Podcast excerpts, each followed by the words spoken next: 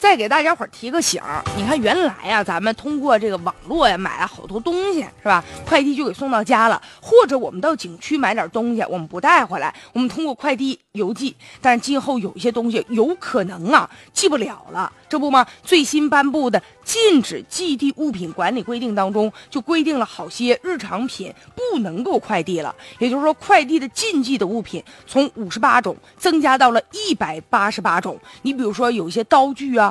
炸药啊，雷管、油漆、砒霜，这肯定以后都不能邮寄了。而且呢，根据新的规定，如果邮寄香烟的话，不能够超过两条。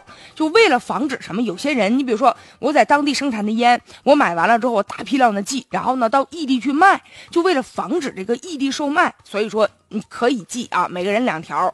还有就是什么呢？白酒可以邮寄，但酒精不行。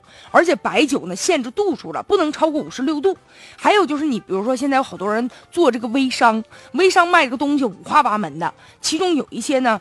也现在也出台规定，就是不能让他们邮寄了。为了什么呢？就为了防止你，比如说有一些高档的香烟的红酒啊、高仿的运动鞋呀，他们有一些就是假冒产品，所以是禁止邮递的。还有就是，你比如说咱们出去玩的时候啊，这以往呢，有些人比如说去这个西藏旅游，就托朋友。啊，帮着买一个刀，然后呢，这个店家就说了，说这种刀呢，你要如果坐火车、坐飞机，你带不回来没关系，我们给你快递回去。但是呢，今后这样的刀有可能就快递不了了。那你如果这个东西钱都已经花完了，快递不了，你这几百块钱商家未必能给你退。所以说呢，就涉及到维权。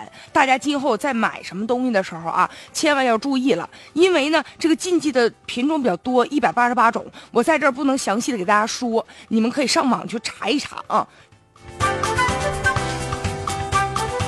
当然了，其实这个快递的新规呀是一件好事儿，为的就是确保安全。有好多禁止邮寄的这个物品呢，属于呢危险品，所以说一旦邮寄，或者是说进入到社会环节，会带来不安定的因素。目前呢，也有快递企业说了，如果我们违规的收了这个物品的话。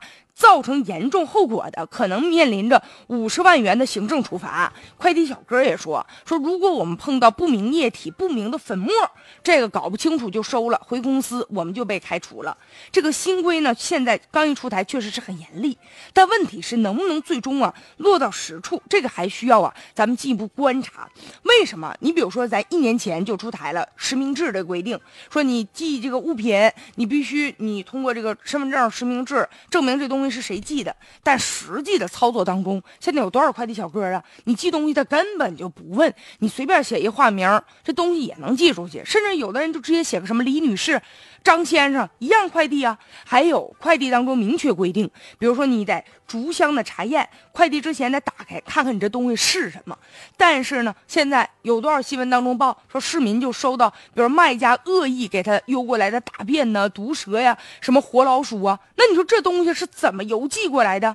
而且警方在侦破案件的时候，发曾经就发现啊，有一些毒品就通过快递这个环节就寄过来的。所以说这个什么实名的规定啊。